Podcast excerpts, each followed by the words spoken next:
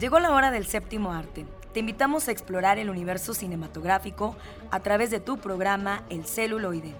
Entérate de festivales, talleres, música de todos los tiempos, ciclos, grandes leyendas, cartelera, adaptaciones, historias, entrevistas, recomendaciones, el eco de las ciencias y mucho más. Arrancamos.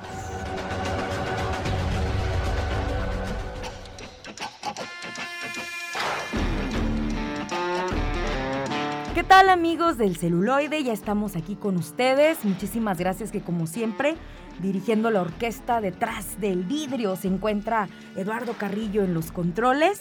También invitándolos a que disfruten de estas secciones que siempre tenemos cada episodio a través de Spotify por si se perdieron alguna de nuestras secciones o no pudieron estar en punto de las 3 de la tarde. No se preocupen, lo van a poder descargar. Gracias que nos escuchan también a través del 1190 de AM por la cultura y por el arte, Radio Universidad. ¿Qué creen? Tenemos la historia de los premios Ariel con Alejandro Jara, como siempre, en época de oro.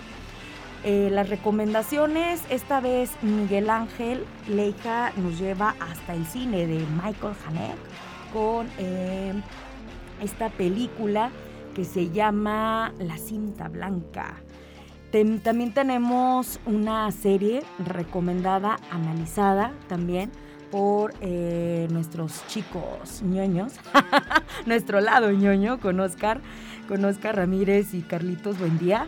Imagínense un hombre de 70 años y un joven de 23 queriendo dedicarse al ballet para cumplir sus sueños.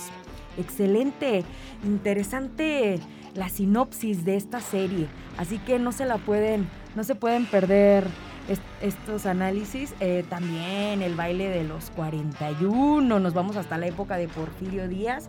¿Qué pasó allí? Pues quédense con nosotros porque arrancamos.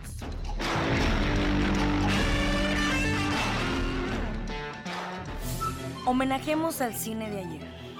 Época de oro. La Academia de Ciencias y Artes Cinematográficas de México entrega los Arieles a técnicos, artistas y películas que durante el año 1955 se hicieron acreedores a esta distinción. El licenciado Lagos, Rosita Quintana y Rosaura Revueltas, ante el licenciado Ferretis y los 15 académicos, entregan los Arieles. Por estelar femenino a doña Prudencia Grifel.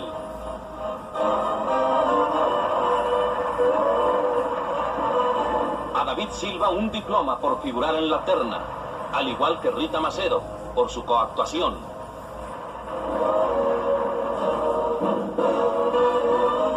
Buñuel fue el mejor director. Raíces hecha por el stick mereció el Ariel, premio especial, y un Ariel para el corto Fuego Cautivo, que reciben Barbachano y el licenciado Medina Mora. Anabel Gutiérrez resultó la mejor actriz juvenil, la plana mayor de la sección 49 del STIC con don Ramón Villarreal asiste al evento. Marga López recibió diploma por estar en la terna, así como la hermosa Silvia Pinal. Arieles, un estímulo a los que hacen la industria cinematográfica. Muy buenas tardes amigos radioescuchas, excelente sábado de cine para todos ustedes. Ya estamos otra vez en tu sección Época de Oro para recordar lo mejor de nuestro cine. En esta ocasión vamos a platicar del premio Ariel, un galardón que se otorga a lo mejor del séptimo arte en México. El Ariel es un premio que la Academia Mexicana de Artes y Ciencias Cinematográficas instituyó desde su fundación en 1946, para reconocer públicamente a los directores, intérpretes, técnicos y productores, así como los títulos más significativos de la cinematografía mexicana. Nace bajo la influencia del libro homónimo del escritor uruguayo José Enrique Rodo en 1900 en el que simboliza al personaje Ariel con ideales, unidad y defensa de la vasta y profunda cultura de América Latina. Con el Ariel se ha propiciado el encuentro y el fortalecimiento de la comunidad cinematográfica nacional. Hoy en día es el reconocimiento y estímulo de mayor prestigio de nuestro cine, destacando los valores de sus creadores. Así, la historia del Ariel es en muchos aspectos la historia del cine mexicano. Originalmente, la estatua del Ariel estuvo emplazada en el Paseo de la Reforma, a la altura de Chapultepec, donde permaneció hasta 1958. Actualmente se encuentra en el interior de los estudios Churubusco, al sur de la Ciudad de México.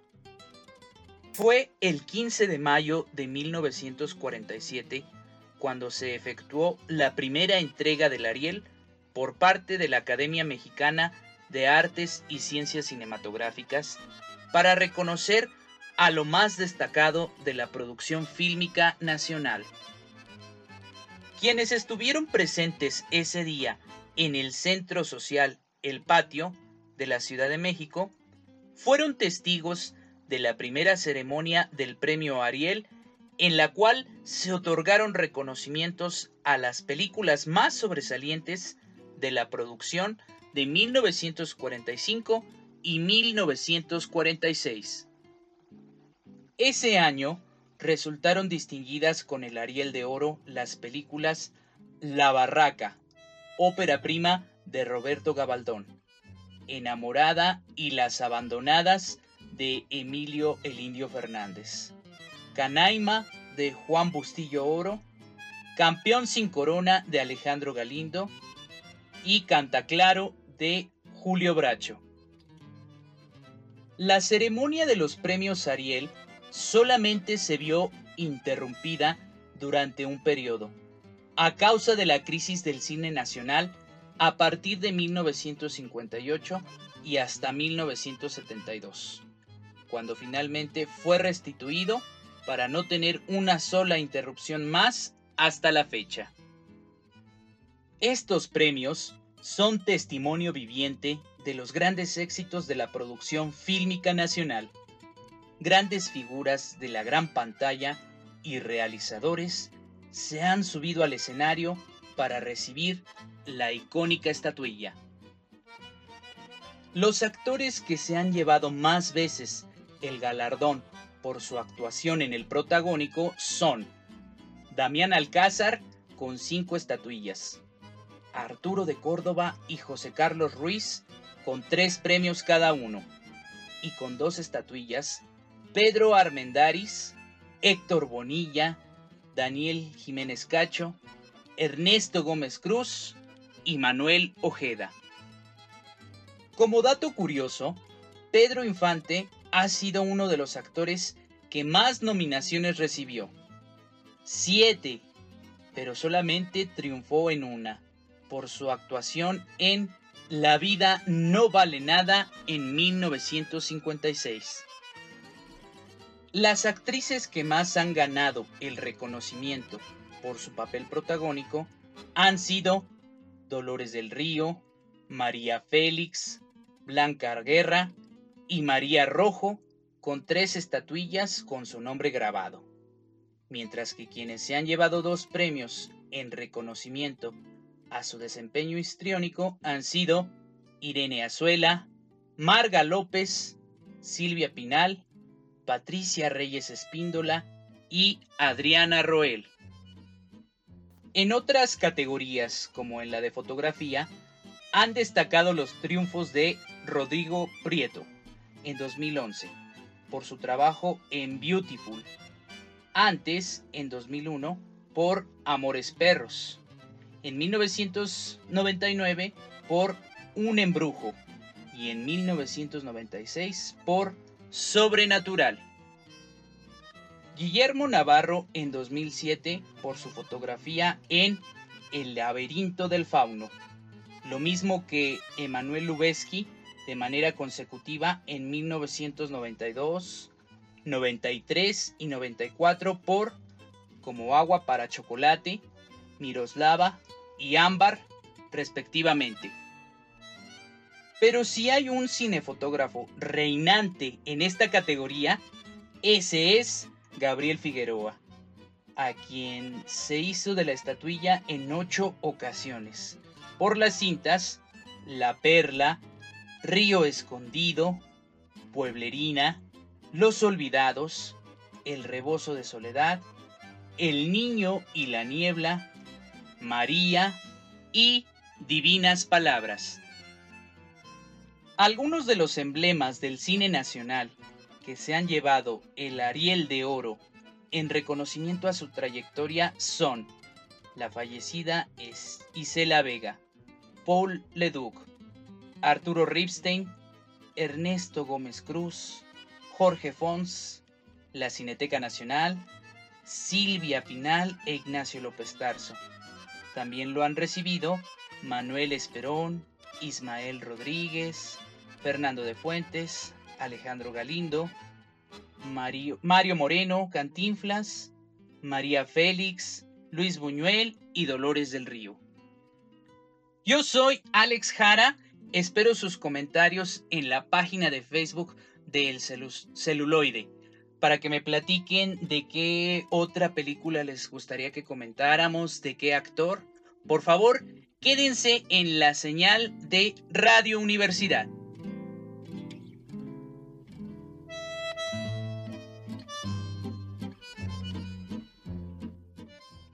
Hagamos un recorrido a través de los festivales. Conozcamos las nuevas producciones.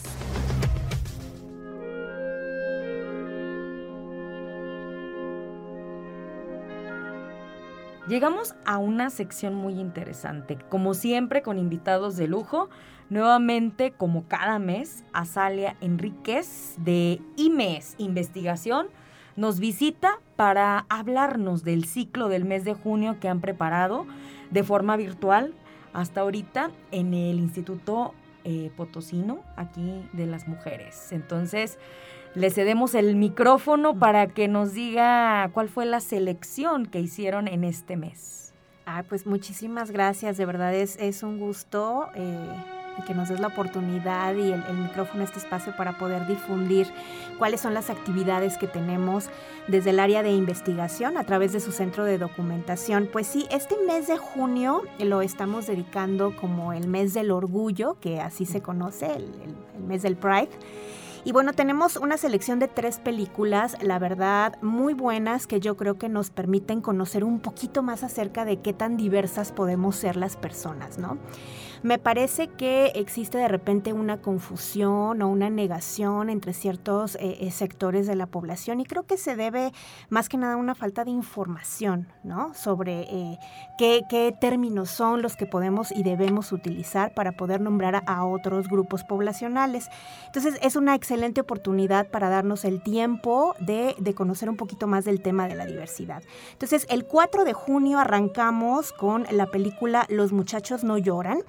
Esta ya es una película este, que tiene ya tiempo, que, que salió a, a, la luz. Es una película de 1999 y está basada en hechos reales. Eh, es la historia de Brandon Tina, es un hombre transgénero que al adoptar su identidad masculina se va a vivir a otro sitio en donde pues él se siente pleno y feliz como con su identidad y expresión de género masculina, pero desafortunadamente las cosas cambian cuando eh, se dan cuenta que él en realidad no es biológicamente un varón, sino que es una mujer. Luego, el 11 de junio tenemos una película argentina. Esta película se llama XXY. Es la historia de una chica. Eh, esta chica tiene la característica fisiológica de que es intersexual.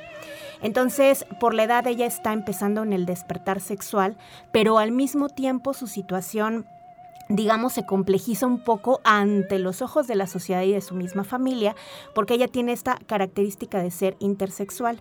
Lo interesante va a ser que en este ciclo este, les doy la, la liga hacia un libro que es un un libro sobre términos, es un glosario sobre términos de diversidad sexual para que podamos reconocer todos estos conceptos que estoy mencionando ahora, que puede ser que ya los hayamos escuchado previamente o que es nuestro primer acercamiento. Entonces es como que muy importante conocer qué es una persona o quién es una persona intersexual, por qué se considera de esa manera, ¿no? Y bueno, nuestra tercer y última película, recordemos que el último viernes de cada mes este, no hay eh, post acerca de Cine Debate. La última película es para el 18 de junio. Esta película es chilena y eh, se llama Una mujer fantástica. La verdad es una película también muy muy bonita y nos presenta la historia de Marina, que es en este caso una chica transgénero. Y bueno, toda su lucha eh, interna y su lucha hacia el exterior, hacia la sociedad, por demostrar que ella justamente es eso, es una mujer fantástica. Entonces, en esas tres películas son las que tenemos para este mes de junio, Patti. Están, por supuesto, disponibles en, plataforma, bueno, a excepción de Los Muchachos No Lloran. Ahí sí tendríamos que hacer como una búsqueda navegando en Internet, pero las otras dos sí están en, en streaming. Wow, pues es un tema muy importante que mm, no se debe de, de tomar a la ligera. Eh, me, me, interesó mucho el glosario que manejas, porque la verdad, este, yo he visto mucho que eh, a veces no queremos batallar y nada más este, mencionamos esas palabras o esa terminología eh, sin conocerla y a veces no es el concepto adecuado y nos da risa. A veces eh, para nosotros, no sé cómo encuentres actualmente la sociedad, pero hay personas que a veces eh, esta terminología o los nuevos, las nuevas palabras que se están generando como parte ya de nuestro vocabulario dentro de la lengua española y que son muy eh, enfocadas o muy especializadas en, ciertos temas y que desconocemos, como tú decías, ignoramos, eh, y a veces nos da risa. A veces, ay, ay, sí, o sea, mm, no queremos batallar o no queremos aceptar que la diversidad existe. Y de muchos años, claro. ¿sí? Que estamos en un proceso de apenas, este, eh, ver esos cambios o esas luchas que vienen desde uf, décadas atrás. Y, es, importante, conocer para no violentar, ¿no? No transgredir derechos de otras personas, que creo que es lo, fundamental aquí. Sí, y, todos esos conceptos causan a veces confusión.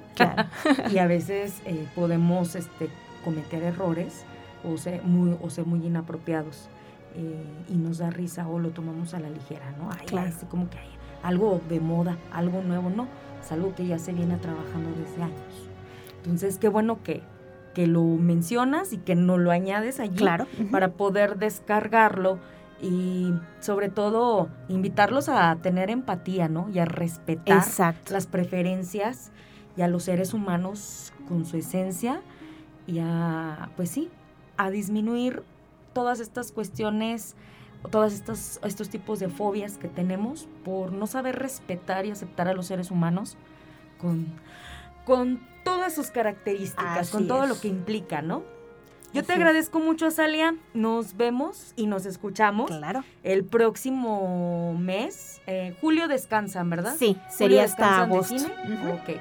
Bueno, pero de todos modos eh, tendrás Seguimos en contacto, claro que sí. A platicarnos de, qué se tratará el mes de agosto, Por ¿verdad? Por supuesto que sí, aquí estaremos. Pues un placer, muchísimas gracias, continuamos.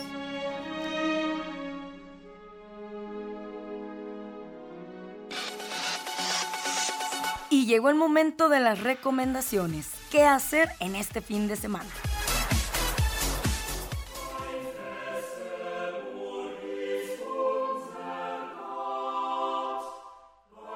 Tardes a todos y todas. Este es Miguel Ángel Leija de Cinema Cuarentena y aquí les traemos la recomendación de la semana.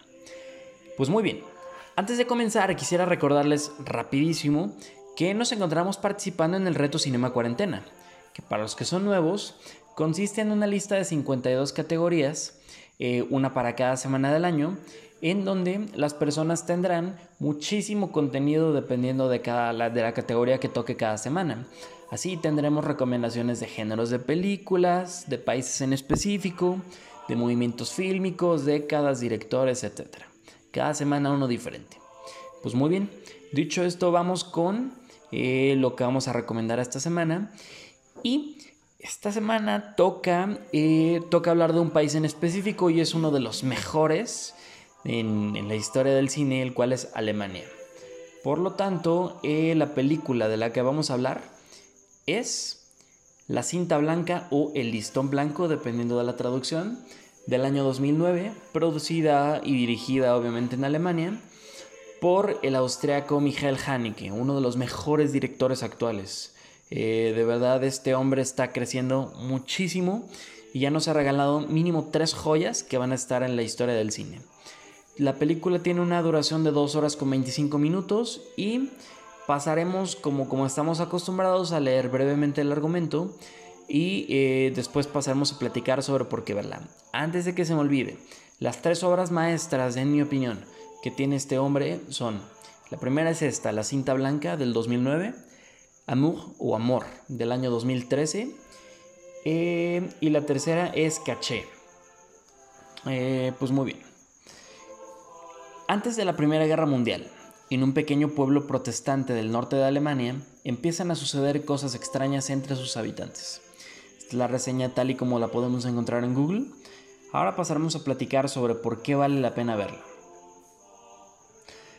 El cine alemán siempre se ha distinguido por una crudeza tal que inevitablemente nos lleva a recordar su historia durante el siglo pasado y cómo fue cambiando década tras década derrota tras derrota. Dicho esto, ¿quién mejor que Michael Haneke, un director que no se anda con medias tintas, para nada, para poder retratarlo? Nos encontramos poco antes de la Primera Guerra Mundial en Eichwald, un pequeño pueblo alemán que sufre una serie de eventos extraños, de entre los cuales la conexión parece ser cada vez más evidente. Primero, una cuerda puesta a propósito provoca que el doctor de Lander eh, se caiga de su caballo estando a punto de morir. Y a partir de ahí, incendios en iglesias, secuestros y golpes son solo algunos de los otros casos misteriosos de los que somos partícipes. Si bien la película es técnicamente increíble, impecable, con un apartado fotográfico de 10, la riqueza se encuentra precisamente en su historia. Vemos desde dentro el férreo control con el que las figuras patriarcales educaban, entre paréntesis ponemos violentaban, a sus hijos. Vemos el duro papel de la iglesia en donde todos menos las mayores autoridades tenían que cumplir las normas morales. Vemos las lágrimas reprimidas de los niños, quienes de alguna u otra manera tenían que sacar esa frustración y vengarse. Así, Navegamos entre dichos sucesos preguntándonos si nuestras sospechas son ciertas. Creemos saber quiénes hicieron tales cosas, pero Haneke disfruta dándonos más preguntas que respuestas, como siempre lo ha hecho, y hasta la fecha nos hace reflexionar sobre su visión acerca de una de las semillas de lo que poco tiempo después se convertirá en el nazismo. La cinta blanca de Michael Haneke. Pues muy bien, esta es nuestra recomendación para esta categoría del reto Cinema Cuarentena, una película alemana. Algunas otras películas del mismo país que nos gustaría recomendar son, primero, eh, películas de Werner Herzog. Tiene cuatro obras maestras entre las cuales se encuentran Fitzcarraldo de 1982, Nosferatu de 1979 y por último vamos a recomendar Aguirre, la cólera de Dios del año 1972. También queremos hablar de otro de nuestros directores favoritos de toda la historia que es Wim Wenders, eh, del cual recomendamos ampliamente la película París, Texas, de la cual ya hemos hablado muchísimo aquí, aunque también tiene algunas otras joyitas como El cielo sobre Berlín, también tiene una, una segunda parte la cual realmente no es tan buena. Eh, y nos gustaría recomendar también El amigo americano del mismo director Wim Wenders. Eh, por último, algunas otras películas clásicas que quisiéramos recomendar son Metrópolis, eh, hecha por Fritz Lang. nos encontramos también con otras recomendaciones que dijeron los, las personas que participan en las dinámicas de, de, Cinema Cuarentena, como Nosferatu, la versión original de Murnau, o el gabinete, el gabinete del Dr. Cagliari. Y por último, algunas películas un poquito más nuevas son Em, la primera de ellas es Ali, El miedo se come el hombre, del director Rainer Werner Fassbinder, uno de los directores más famosos del país. Y por último, la película que queremos recomendar es La vida de los otros, del año 2006, de Florian Henkel von Donnersmarck, de la cual ya hablamos también aquí en este espacio, por lo cual recomendadísimo. Y pues muy bien, esto fue todo. Esperemos que les haya gustado la. Eh, agradecemos, esperemos que les haya gustado la recomendación y agradecemos por dedicarnos un pedacito de su tiempo para escucharnos en este espacio. Este fue Miguel Ángel Leija de Cinema Cuarentena. No olviden seguirnos en redes sociales como Cinema Cuarentena en Instagram y en Facebook y Trazos Urbanos 2.0 en Instagram y en Facebook. Hasta la próxima.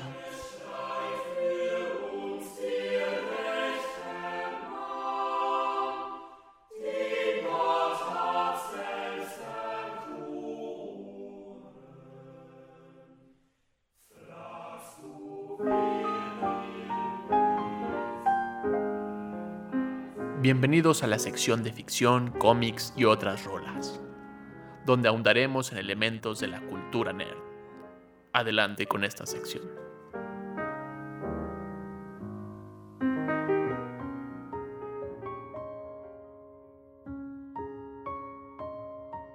Hola a todas, todos, bienvenidos al lado ñoño del celuloide. Me acompaña Carlos Bendía, Lalo Carrillo en los controles. Yo soy Oscar Ramírez y hoy queremos compartir contigo una serie que puedes ver en Netflix que se llama Navillera. Es como la literación como mariposa, que trata sobre un viejito de 70 años, un jubilado de 70 años de Okchul, que él quiere ser eh, bailarín de ballet, siempre ha sido su sueño, pero no se convirtió en bailarín para poder apoyar a su familia, para hacer lo que debía hacer como este, un hombre responsable y ahora que es un jubilado quiere dedicarse al ballet. Y conoce al bailarín de 23 años, Chai Rock, que es la promesa de la danza, del baile, que está en ascenso, pero su actitud no va del todo con lo que se espera de él. Es una serie muy, muy, muy divertida. E, es una serie como para decir, ¡oh, qué bonito! es, es, muy, es, una serie, no, quisiera decirlo como, como infantil, sino como melosa, algo así como, como más cercano al, telo, al melodrama, que, que a un drama seco y oscuro, ¿no? Entonces es como más en donde los problemas de ellos sí son como de, hoy va a dejar su sueño, pobrecito. Y, ah, no, se encontró con el amigo con el que no se lleva bien, se van a pelear, auxilio. Pero es una serie muy divertida de ver, muy, muy, muy tierna, que con unos personajazos que te atrapan desde el primer momento. Yo creo que pasa el primer episodio, que es un poco largo eso sí, el primer episodio sí es como muy, muy... Yo creo que no había necesidad de hacerlo tan extenso. Cada capítulo son, son largos, a pesar de que son poquitos capítulos, 12. este, creo yo que si lo hubieran condensado en una película hubiera sido una cosa muy, muy, muy, muy bella. Pero bueno, querían estar en Netflix, querían adaptarse a las nuevas plataformas.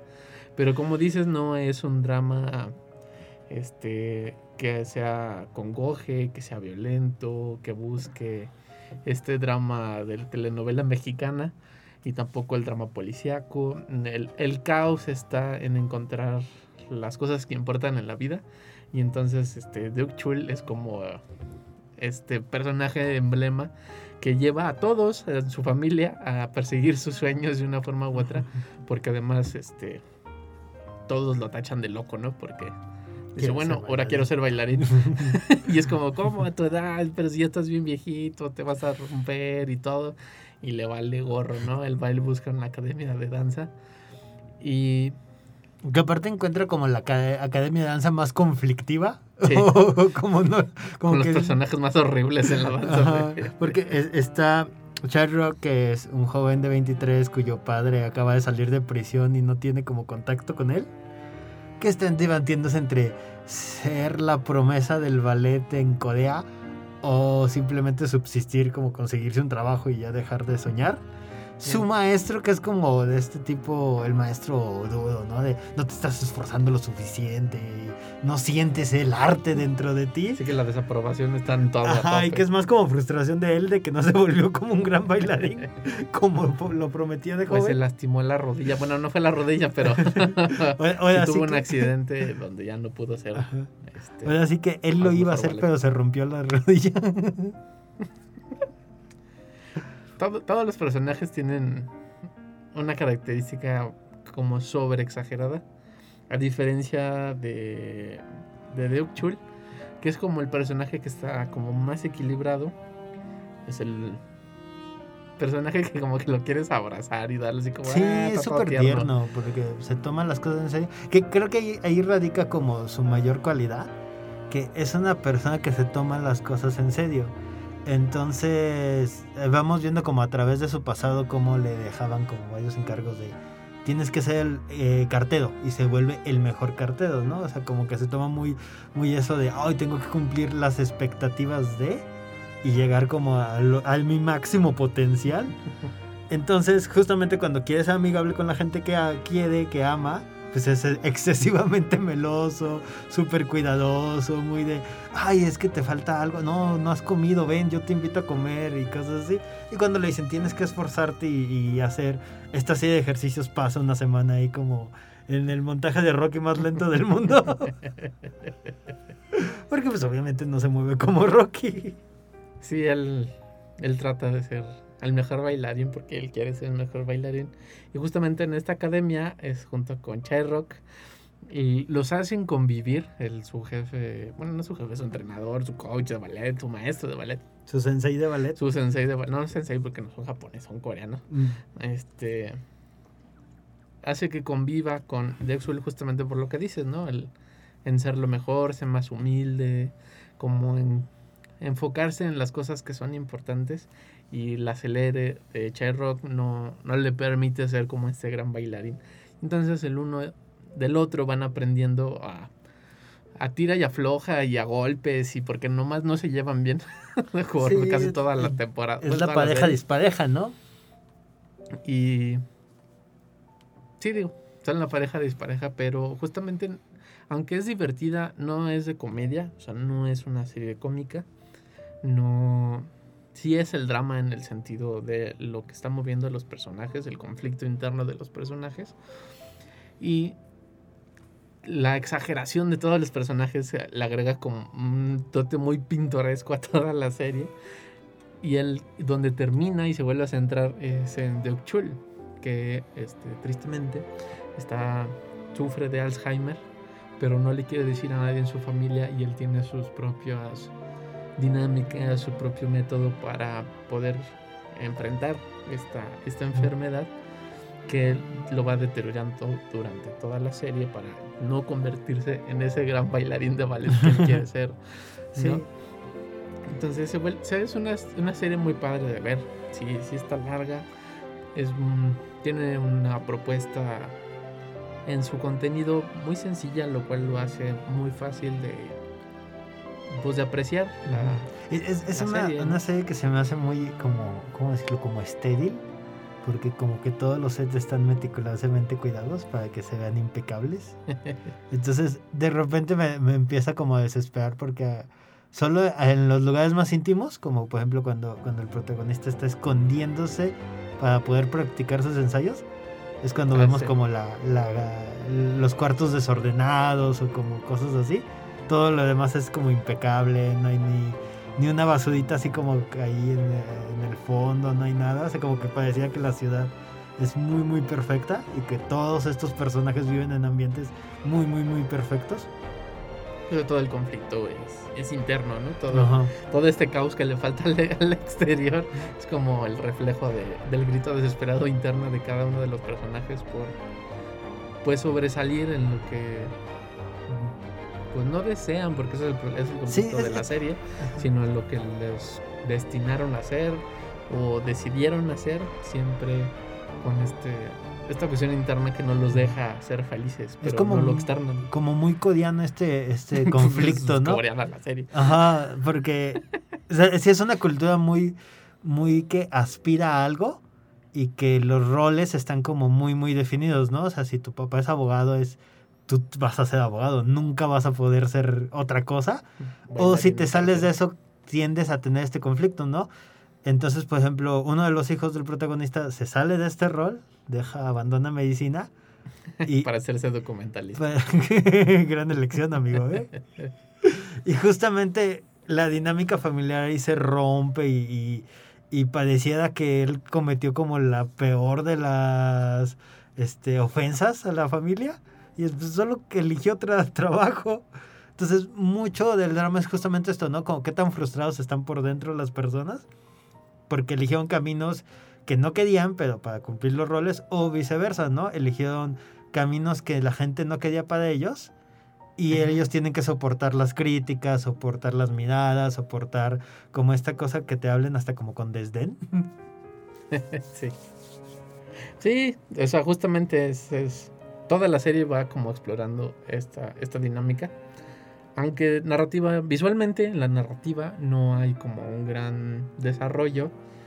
Lo importante está en cómo se desenvuelven los personajes y cómo Deo, o sea, el personaje principal absorbe realmente todo, todo el conflicto junto con el bailarín, con este Chai Rock, y van creciendo a la par mientras van destruyendo ciertos estándares o estas cosas como impuestas que los hacen infelices.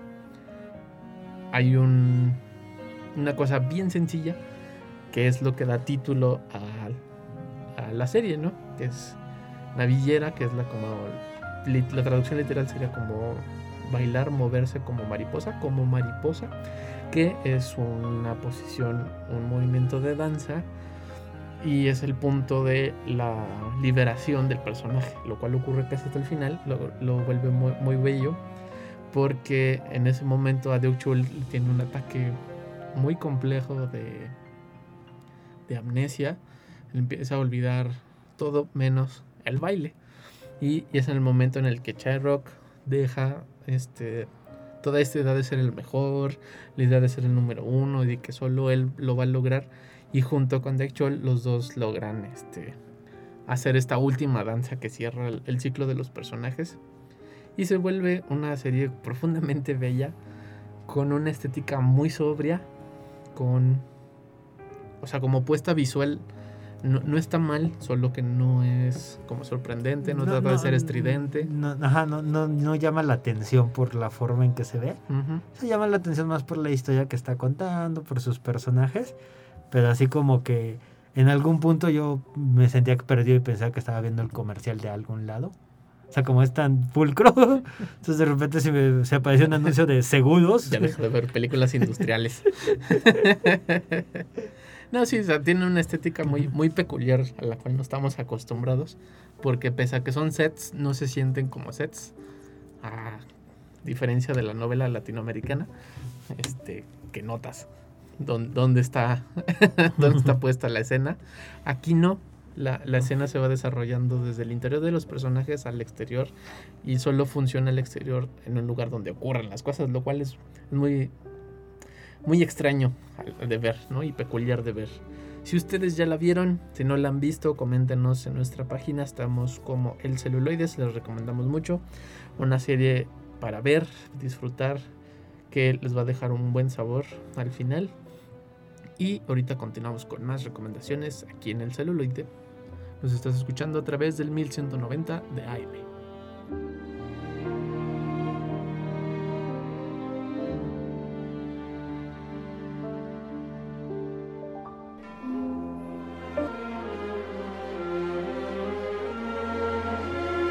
Les voy a hacer una recomendación que no pueden rechazar. Escucha bajo tu propio riesgo.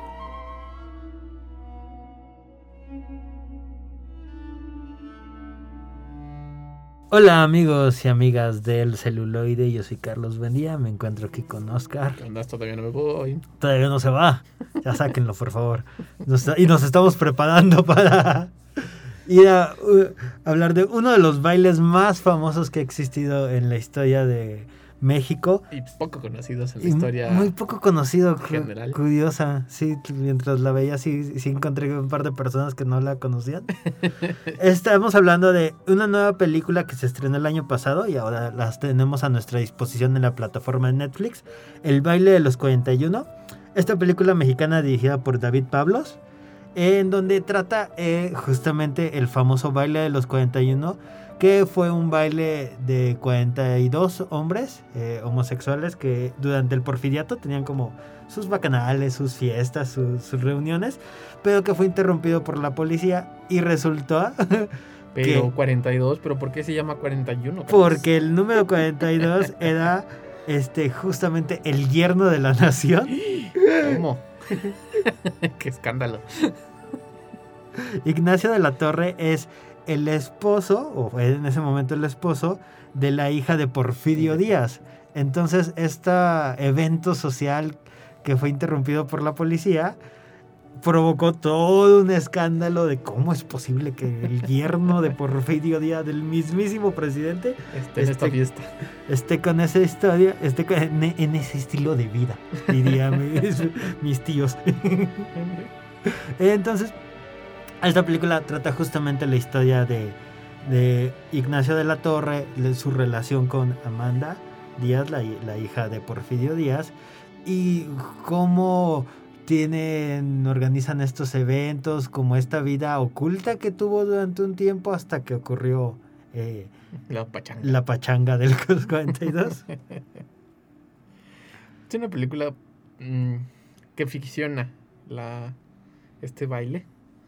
No es como un retrato biográfico. Creo que sí le da un sentido narrativo, sobre todo el que toma como punto de partida el baile y lo donde termina el baile, en lo que termina el baile, para demostrar como el carácter de la hija de Porfirio Díaz y el, el amor que tenía su esposo por los hombres y que pese a que no estaba como castigado y no moralmente era imposible que hubiera este tipo de eventos donde los hombres este, se reunían en casas para tener fiestas, tener sexo de- sin medida, toda como toda la liberación sexual y lujuria de este de- con, pegándole a todo lo opuesto moralmente institucionalizado y sobre todo porque esa institu- institución provenía desde la presidencia. Sí, es, es un retrato como muy extraño porque no trata de ahondar mucho en los personajes. O sea, es muy sobrio como todo lo que nos Sí, quiere como, contar. como que quiere ser y no. Ajá, pero tampoco te habla sobre el contexto social histórico Sí, de- tampoco es un del documental. ajá. Entonces ahí anda como entre a- hablar mucho, mucho de, la, de este matrimonio. O sea, llega un punto en donde el protagonista se desaparece de escena y, y ya nos quedamos co- con, su esposa. Y, y justamente como que ahí queda como ambivalente, ¿no? Como de quién es el que estamos, de qué, de quién es la historia que estamos contando. Porque pues el guion no hace, no ayuda en nada como para que te caiga bien este Ignacio. Sí, trata de ser como que tengas compasión con él, pero tampoco le da como tantos atributos ni, o sea, ni positivos ni negativos. Trata de ser como eh, objetivo a la hora de, presentarlo, pero aún así le da una carga narrativa donde, spoiler, al final termina llorando porque muere el novio no Este reconocido. Eva- Evaristo. Evaristo, este, en la tremenda golpiza en la que terminó después del arresto y de los 41, ¿no? Del resto de los 41. Y parecía más como esta tristeza por el por esa relación, por la muerte de, Ujú. de Evaristo, que en sí la narración del evento. Que Sí. toda la película te va llevando a- Al- ajá. al evento, To- pero luego ya no es tan importante.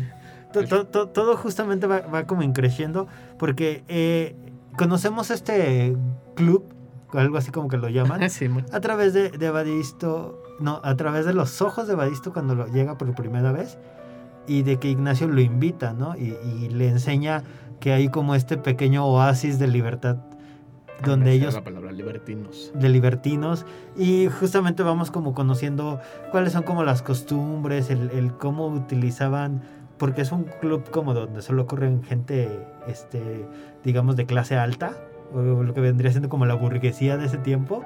Entonces eran que los senadores, que un gobernador, que gente de alcurnia. Entonces, cómo utilizaban este poder para justamente esconderse y disfrutar de, de- de su sexualidad. Entonces hacían que eventos que es el caso de este baile de los 42, pero también organizaban cenas, organizaban puestas de teatro. Sí, esa vez no, era la, no fue la primera vez, pero fue la única en que sí los cacharon, o al menos que conocemos que sí los cacharon. Y que eso creo que eso es padre de la película, ¿no? Esto que decías como de retratar. Creo que le echó mucho esfuerzo en retratar como lo correcto, cómo era tal vez la dinámica no, no la dinámica social, más bien los elementos que había físicos en ese momento. E, es una película que... O sea, las sillas sí eran de ese, de ese evento. Que, que sí sientes que te transporta a ese momento de México porque justamente todos los detalles son súper cuidados, la forma en que los vestuarios están hechos, los lugares a donde van, el hecho de que llegan y está como esta iluminación de lámparas, así como, como todo muy de... Sí le rascaron un chorro en recrear este porfidiato, el look porfidiato. Que se les olvidó la narrativa, pero bueno. Que se les olvidó que estaban contando una película, ¿no? Que ahí, ahí es donde me da como, como mucha frustración porque pareciera que, que, es una película en donde el director... Me pasó como con, eh, Nuevo Orden, que como que esa escena decías, órale, está muy padre cómo hiciste esa escena. Pero cuando juntas todas las escenas, como que dijiste, ni contaste tal cosa. no contaste mucho, ¿no? Y ahí es donde la película se pierde, ¿no? Sí, como que parte de la idea que tú ya conoces, que sí te conoces la historia de los 42 que terminó en 41. Y tampoco se tampoco te la quiere contar sino que trata de poner personajes como para que sientas cierta empatía con la propia historia y puedas tener un juicio de valor.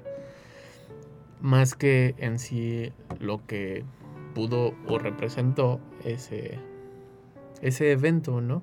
Que tenía que ver más con la cuestión moral, la cuestión social, los valores, y la super apedreada que tienen y golpiza que tienen afuera del palacio este de gobierno y la plaza principal y no sé todo toda esa dinámica se siente como muy fría muy muy distante cuidaron tal vez como mucho lo políticamente correcto pese a que quiere ser como muy cruda en la propia narrativa y no le sale entonces, como esta mezcla entre que sí y no, sí quiero y no, sí quiero y no, es una película medio extraña, pero sí es padre este, que salga, que se cuente y que justamente haga pensar a, los demás de, ah, chis, y cómo que es que eso pasó en nuestro país. sí, claro, como pequeña dosis de historia.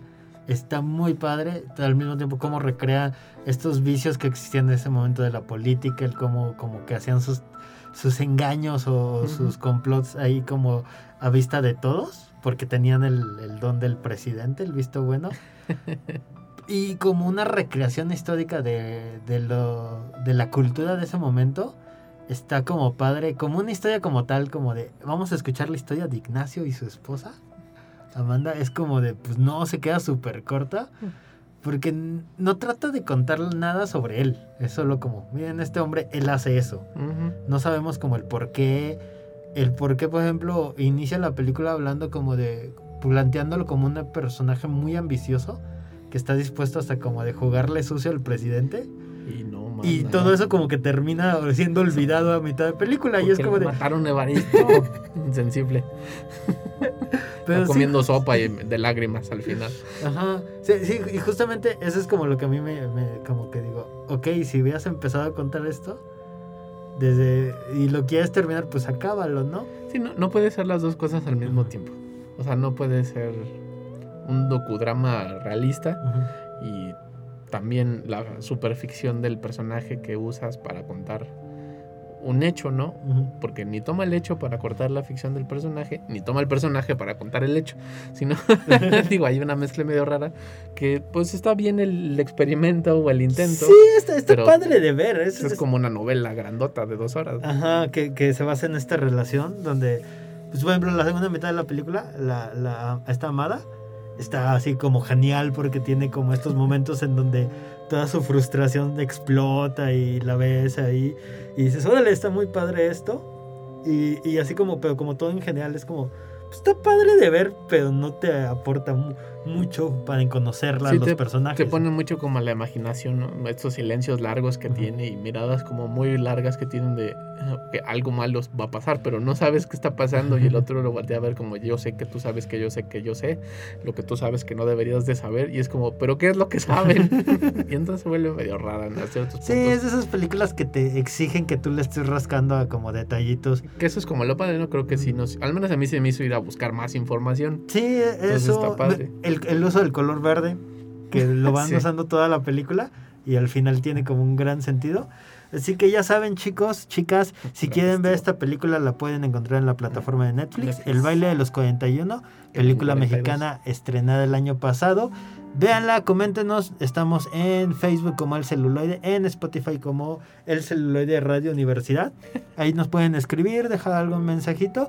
Y nos vemos hasta la próxima. Bye. Adiós.